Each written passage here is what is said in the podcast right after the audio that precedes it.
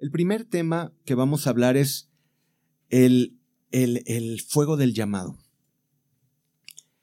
Cuando tenemos un llamado en nuestra vida, hay una parte en la cual tiene que intervenir el fuego. Y ahorita les voy a decir en qué consiste. Eh, en Deuteronomio vamos a comenzar por ahí la manera en que arrancamos.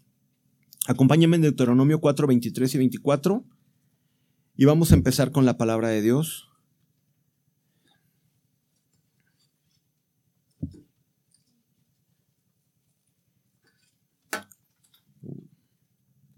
Ok.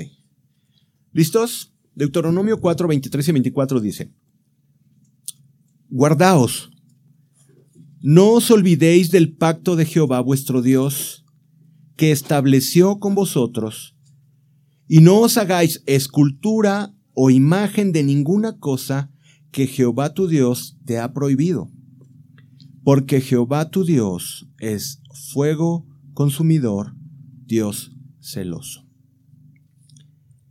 Y vamos a hablar de este Dios.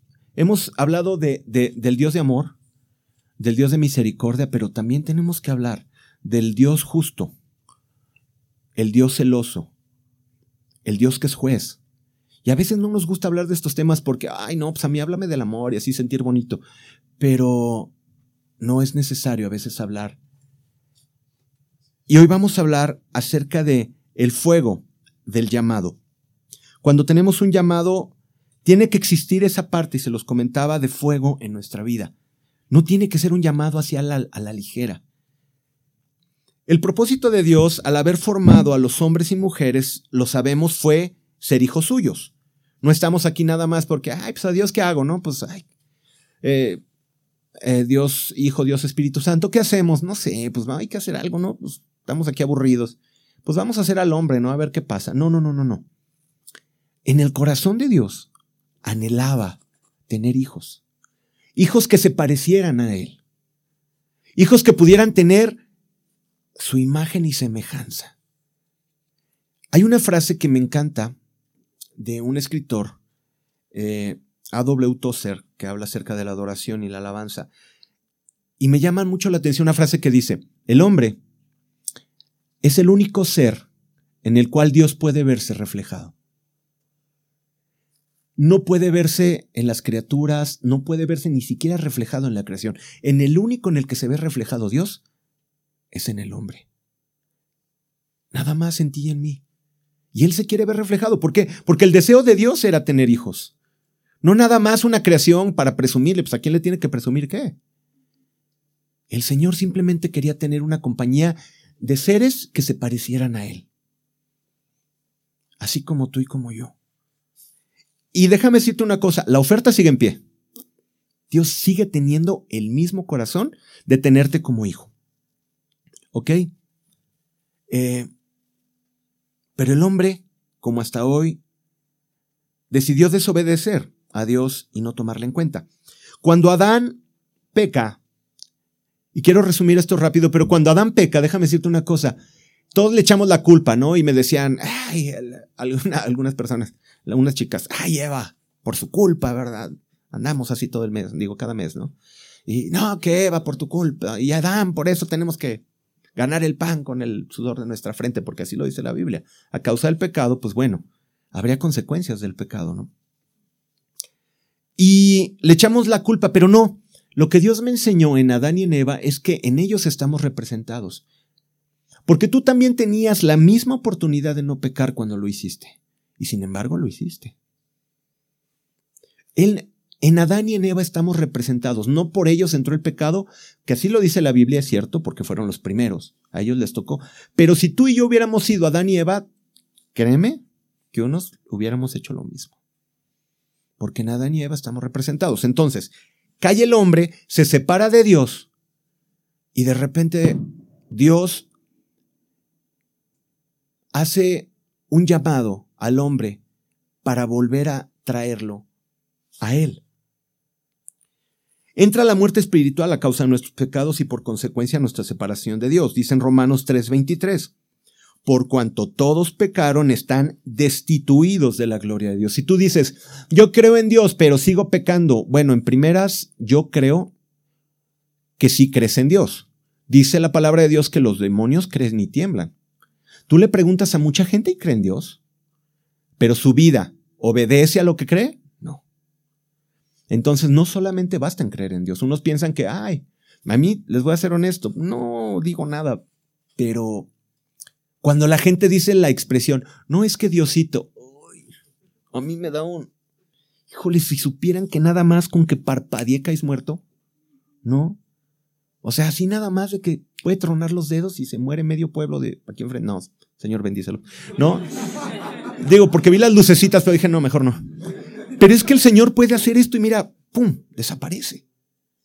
Y de repente la gente tiene la osadía, bueno, es la ignorancia, pero decir Diosito, o sea, ¿creen que es de este tamaño? ¿Que lo puedes meter en tu bolsa o en tu cartera?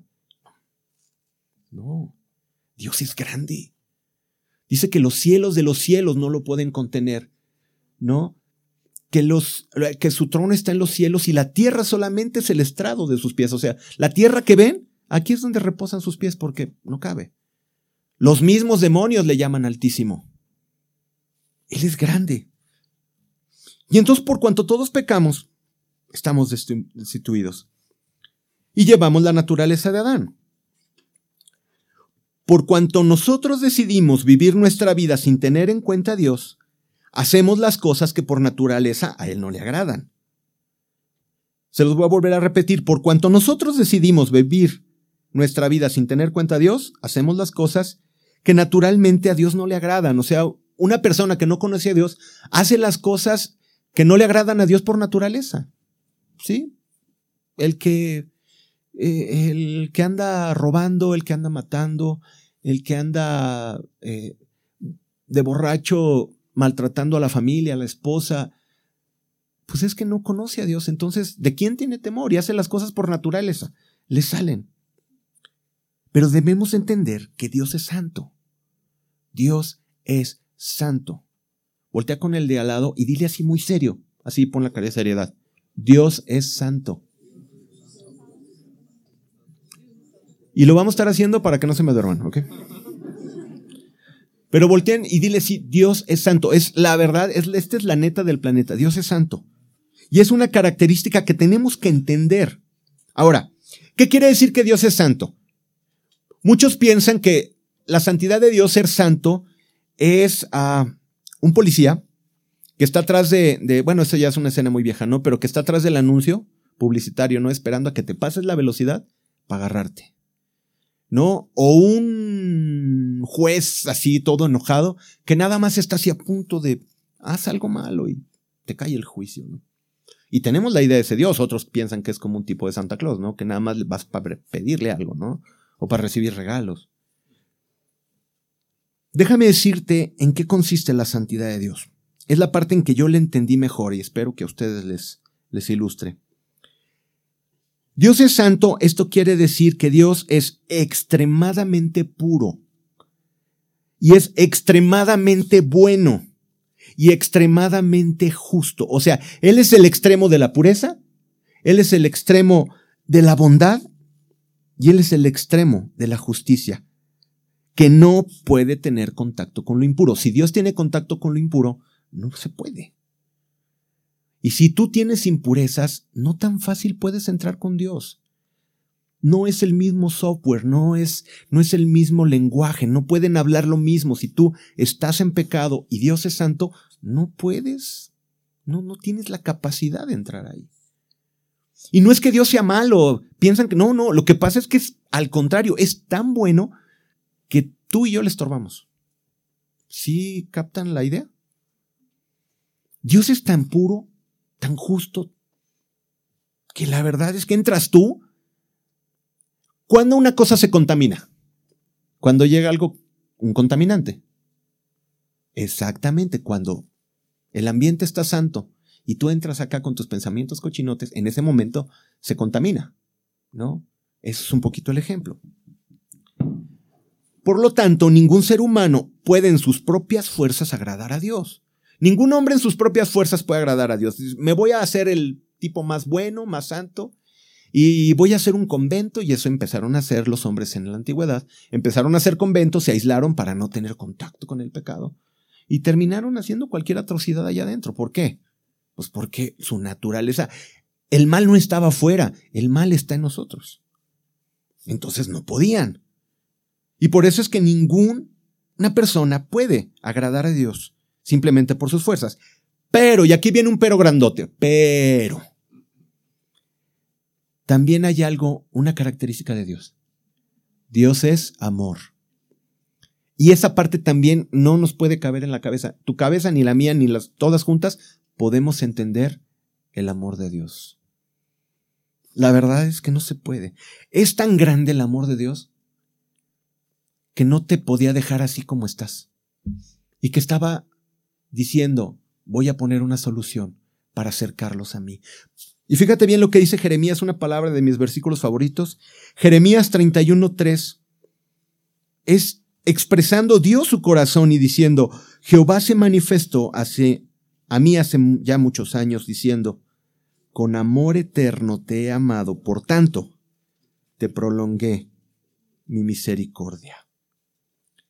Con amor eterno te he amado. O sea, Dios, aun cuando sabía que ibas a caer y la ibas a regar, ibas a cometer errores, Dios ya te estaba amando. Y Dios te amaba. Te amaba a ti. Y dice, con amor eterno te he amado, por tanto te prolongué mi misericordia. ¿Qué quiere decir? que Dios siempre te va a dar una oportunidad. Dios te va a dar una oportunidad siempre. Así que el amor de Dios nos llama. Y este es el primer llamado que tenemos. El primer llamado es a la salvación. ¿Cuántos son salvos aquí? Dice que a todos los que le recibieron y a los que creen en su nombre, les dio la potestad de ser hechos hijos de Dios. Entonces, ¿cuántos han creído y cuántos les han recibido? Ok. Ustedes saben que cuando nacen de nuevo, cuando tú naces, cuando naciste, ¿qué eras? ¿Ya un tipo así como yo canoso? Así. Imagínate que salí de mi mamá. ¿Qué onda, mamá? Imagínate qué susto, ¿no? Ahí se hubiera inspirado para dos, tres películas de esas macabras, ¿no? Así que salgo, hola, ¿no? Doctor, mucho gusto. Saliendo, perdone, perdone, doctor, ¿cómo está? No, ay, perdóneme. Algo tengo en los ojos. Imagínate que nazcas así. No, naces como bebé. ¿Y qué sabe un bebé de la vida? ¿Ya sabe hablar? Lo aprende con la experiencia con sus papás. Eh, ¿Aprende, ya nace caminando? No. Ok, empieza de cero. Cuando tú aceptaste al Señor, empezaste de cero. ¿De acuerdo? Ah, ok. El primer llamado, el viento de Dios. Viento y fue no ahorita, vas a ver. El primer llamado es a nacer de nuevo, ¿de acuerdo? Ok. El Padre a través de Jesús nos ha dado la potestad de ser hechos hijos de Dios.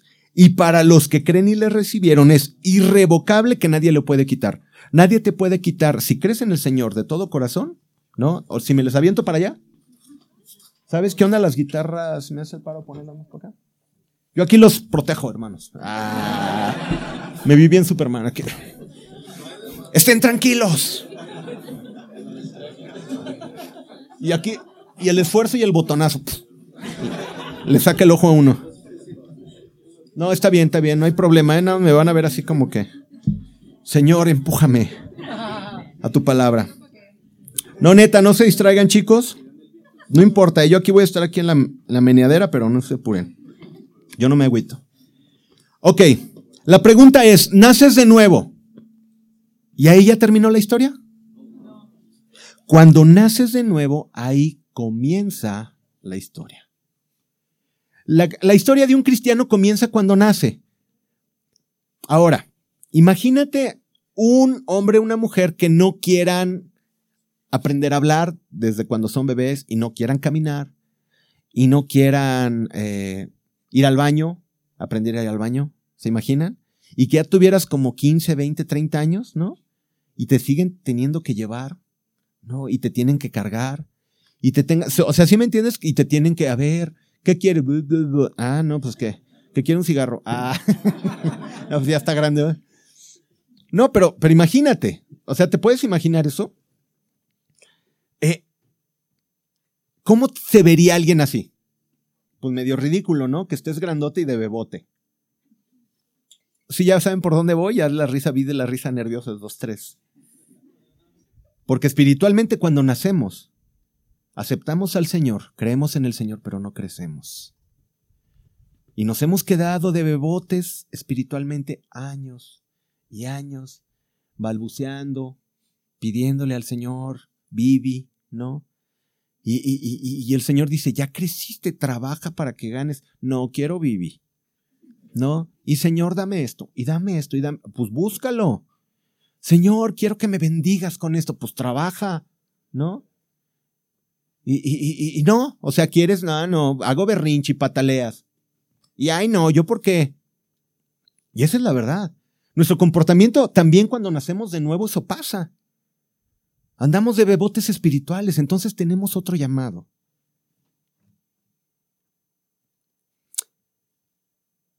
En Hebreos 5.12 habla de esto, de los que se quedan como bebés espirituales. En Hebreos 5, 12 y 13.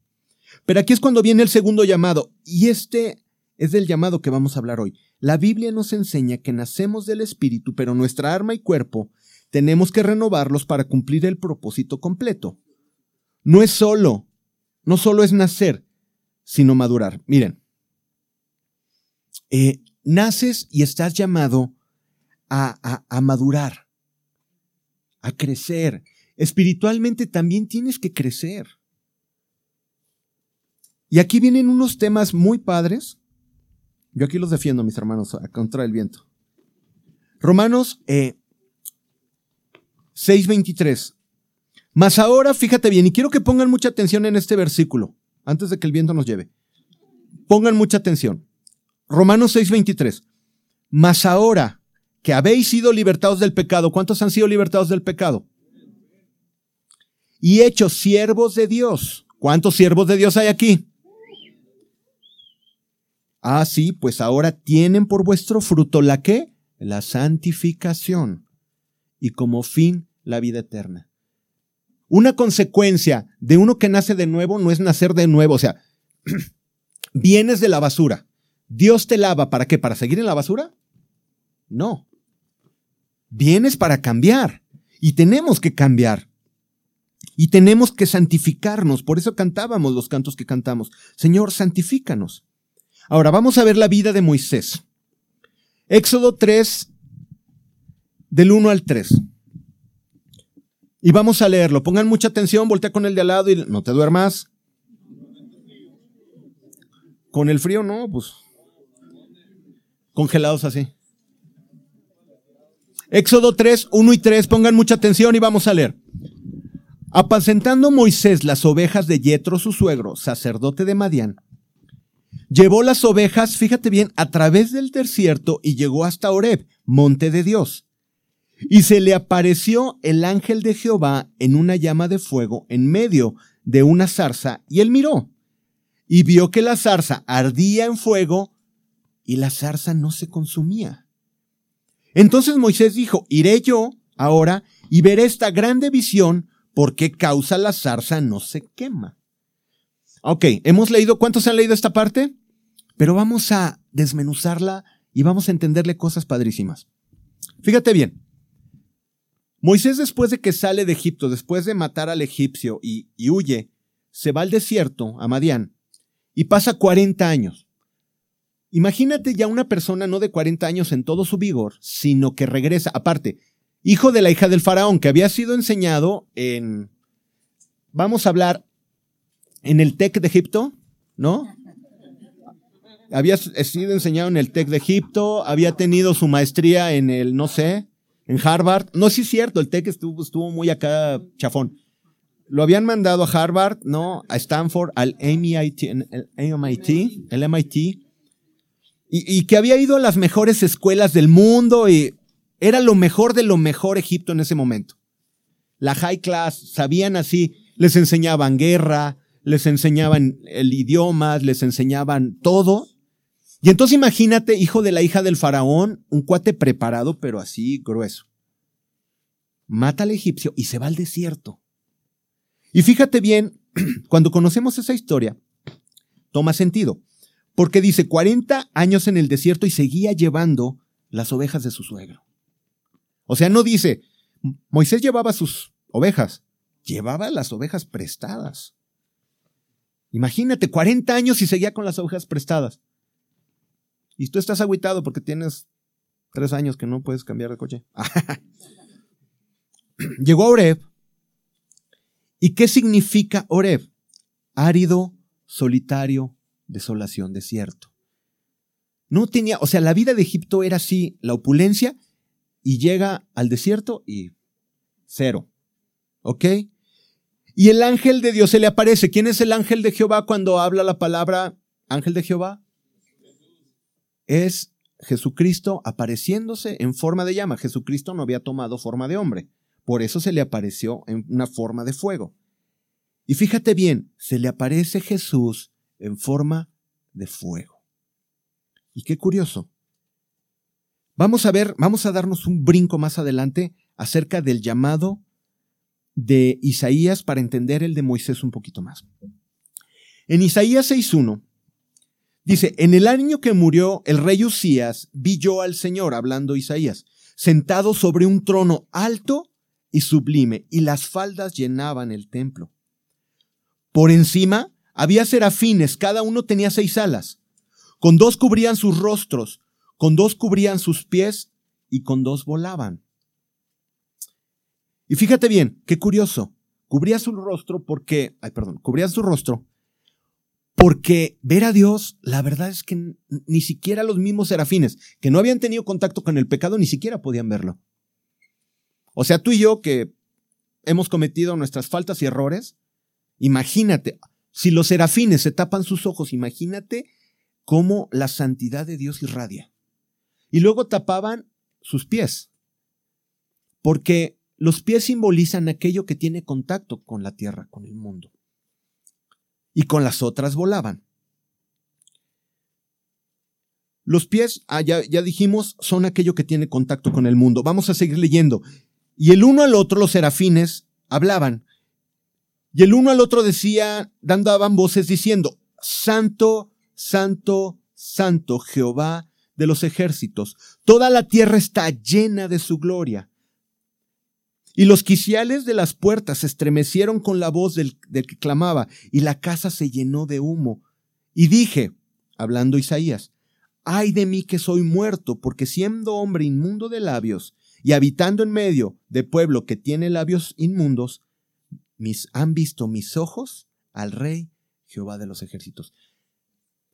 Cuando tú tienes contacto con la santidad de Dios y su presencia, te viene una convicción de pecado y te sientes la verdad, sucio.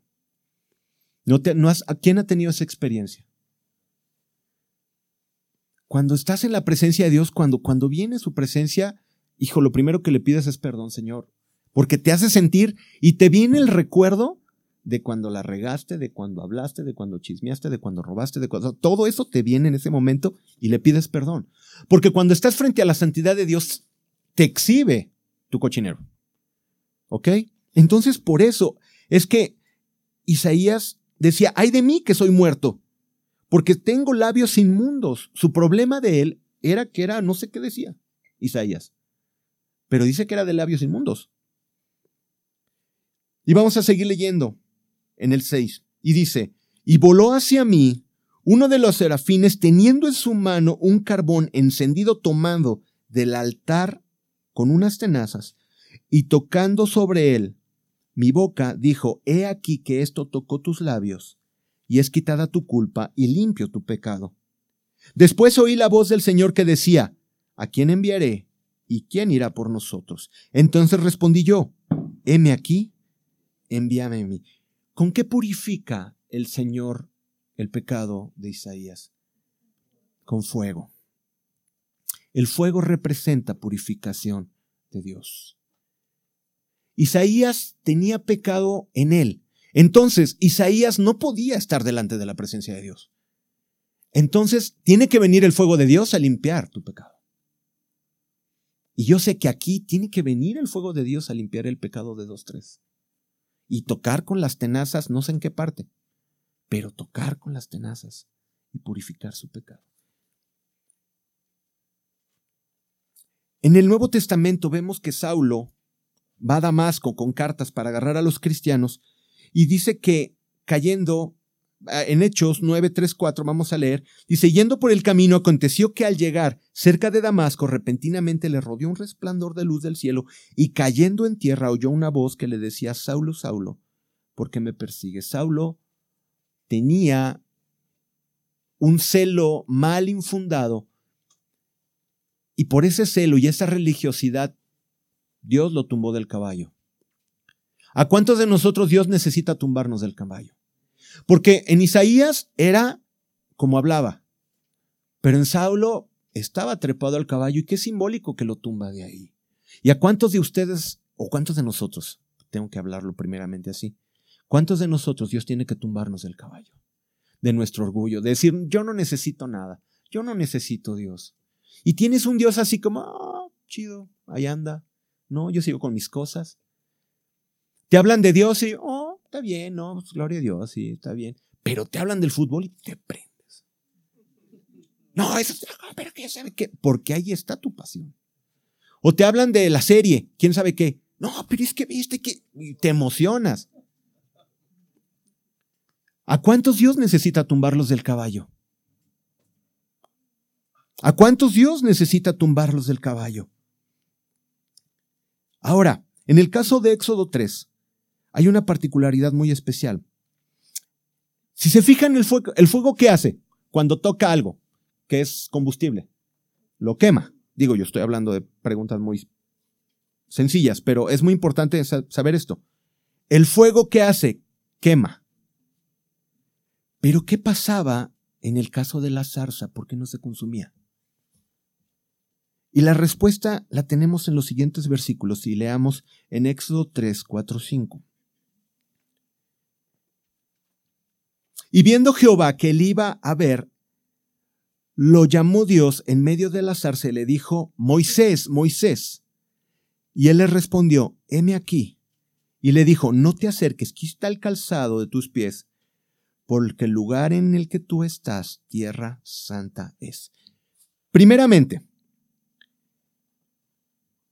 en la, ah, en la cultura ah, literaria hebrea, cuando decía dos veces, eh, Saulo, Saulo, ¿por qué me persigues? O cuando decía Moisés, Moisés, era, imagínense como poner signos de, de, admiración a los lados. Como ellos no lo tenían, entonces ponían así como Moisés, Moisés. Era, era un llamado de atención. ¿De acuerdo? Entonces es una manera de enfatizar. Dios le dice a Moisés, Moisés, Moisés, ¿qué quiere decir? Alto, detente. ¿Por qué? Porque tú no puedes entrar así como estás a la presencia de Dios. Porque el lugar que pisas, ¿qué? Tierra santa es. Y le dice, quita aquello que tiene contacto con el mundo. Y Dios nos dice a nosotros, a veces ya es el tiempo de que quites todo lo que tienes de contacto con el mundo. Porque no puedes entrar a la presencia de Dios si sigues trayendo ese contacto con el mundo. Estás trayendo tu, tu, tu, las cosas que tú sabes que no le agradan a Dios. Las estás trayendo al lugar santo. Nadie aquí va a ser perfecto. No estamos hablando de perfección. No, no, eso no existe. Seguimos siendo eh, personas que nos vamos a equivocar pero está hablando de aquello que tú sabes perfectamente de qué es lo que Dios te está diciendo que tienes que quitar. Y me encanta esa parte porque yo puedo pensar cada vez que le digo, tú sabes, me apunto a mí y digo, Roy, tú sabes aquello que tienes que quitar de tu vida. Pero me encanta también voltearlo hacia ustedes y decir, cada uno, me encantaría saber en globitos así, en su cabeza, qué está pensando cada quien, qué es lo que tiene que quitar. ¿Cuál es el contacto del mundo que no te deja entrar a ese lugar santo? El fuego de Dios representa la santidad, la purificación y la prueba. Pero algo que está santo, el fuego que le hace.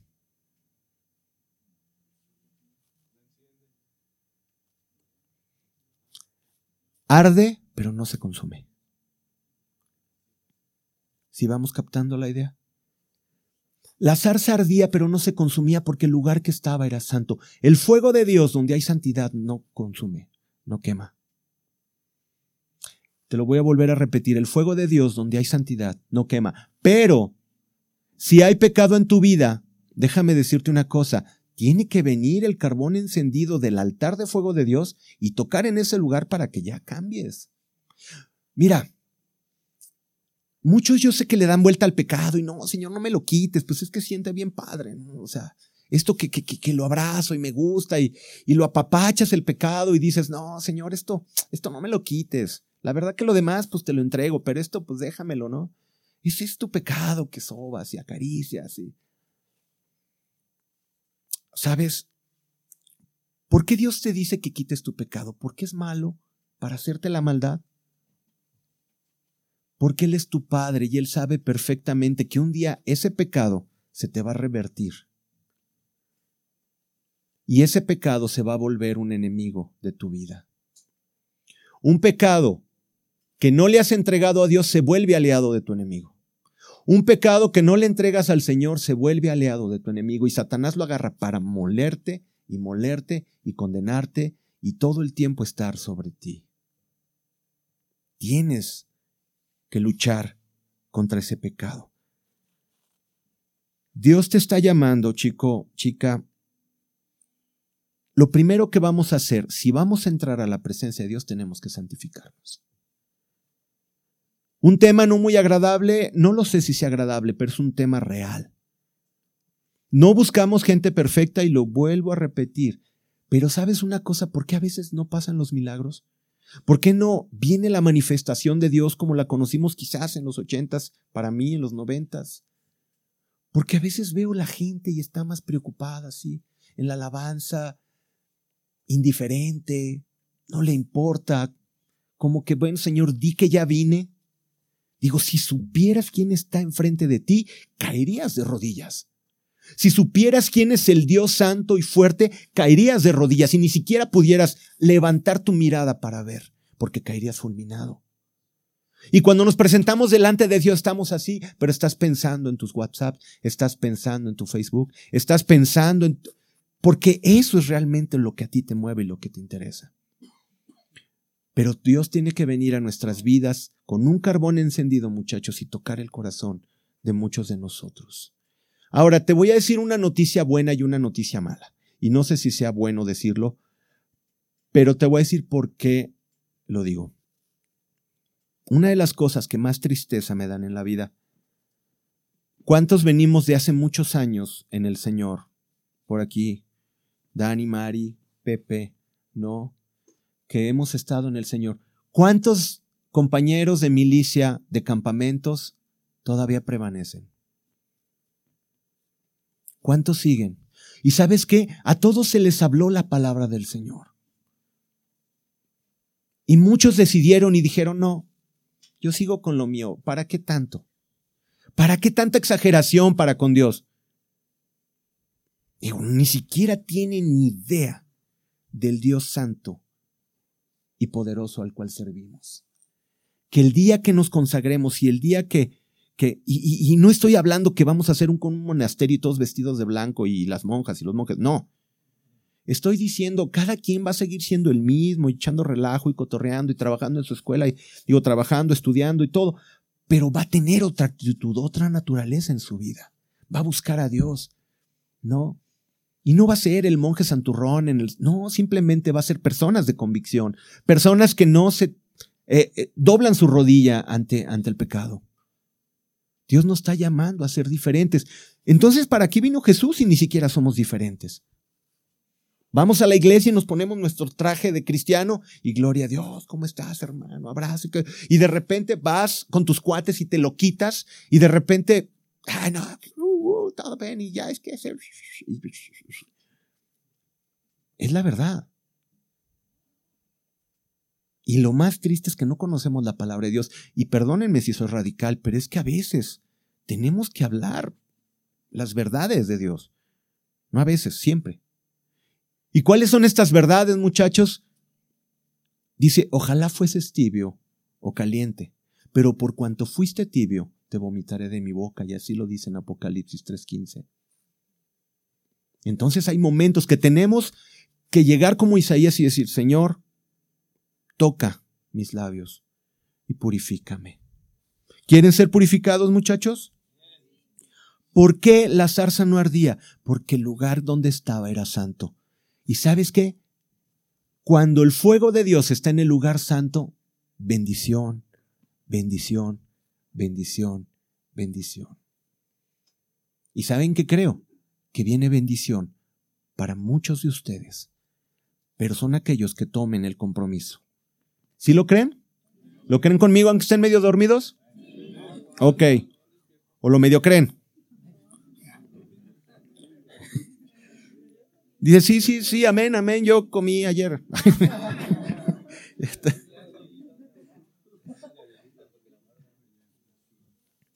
no te puedes acercar a la presencia de Dios así como así. Cuando vienes a la presencia de Dios necesitas venir purificado. Y si hay santidad en tu vida, el fuego de Dios representa una maravillosa presencia que te abraza, te consuela, sana, alienta y que no te consumirá. ¿Quieres orar por los enfermos y que sanen? ¿Quieres ver el fuego de Dios en tu vida y de repente el Señor te diga, ora por esa mujer porque va a dejar a su esposo? Pero yo no quiero que así pase, la voy a bendecir y voy a arreglar las cosas en su casa. Oh. ¿No les gustaría tener ese discernimiento? Pasa. Que te dice, a ver, Dios quiere levantar a ese enfermo. O sabes qué, toma, no sé, dos mil pesos, dáselos a esa persona porque no tiene que comer y está angustiada por su familia. ¿No quisieras tener ese discernimiento de bendición? Necesitamos estar en el lenguaje de Dios y el lenguaje de Dios es la santidad. Y es algo que nosotros seguimos jugando entre sí quiero y no quiero, sí quiero y no quiero, pero un día vamos a tener que tomar una decisión. Y está en cada uno. Fíjate bien, en Isaías 43.1 y vamos terminando con esto, ponte de pie. Dice en Isaías 43, 1 y 2. Ahora, así dice Jehová, creador tuyo, oh, oh Jacob, y formador tuyo, oh Israel. Dice, no temas porque yo te redimí, te puse nombre, mío eres tú. Cuando pases por el fuego, perdón, cuando pases por las aguas, yo estaré contigo. Y si por los ríos no te anegarán, pero fíjate bien lo que dice, cuando pases por el fuego, no te quemarás, ni la llama arderá en ti. ¿Por qué? Porque has sido apartado, porque has sido santificado. Si no hay santidad en tu vida, el fuego de Dios no vendrá.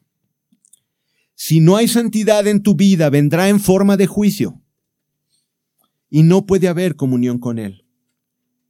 Y el Señor no escuchará tus oraciones porque no has quitado el calzado de tus pies.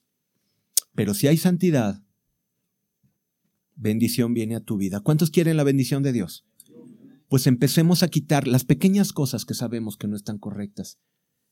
Y vamos a empezar poniendo nuestra vida delante del Señor.